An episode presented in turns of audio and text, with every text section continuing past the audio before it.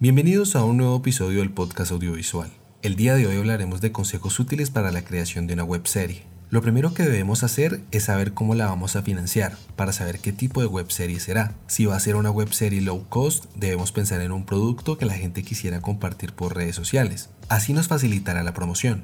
Además del dinero que aporten los creadores, también se puede plantear buscar financiación en algún tipo de plataforma de crowdfunding.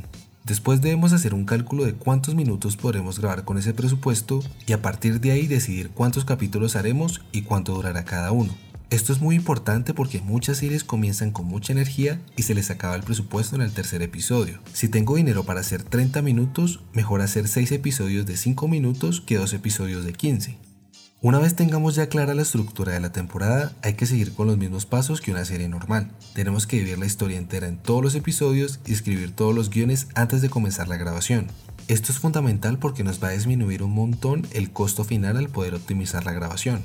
Una vez completada la webserie, toca hacer una campaña en redes sociales y es recomendable crear una comunidad de seguidores antes del lanzamiento, incluso enviarla por festivales para ir calentando a la comunidad. Después recomendaría subir cada episodio uno a uno semanalmente para alargar la difusión de la serie y que durante el camino puedan sumarse más espectadores. Si promocionas el estreno de cada episodio, tienes más oportunidades de que la gente llegue a la serie.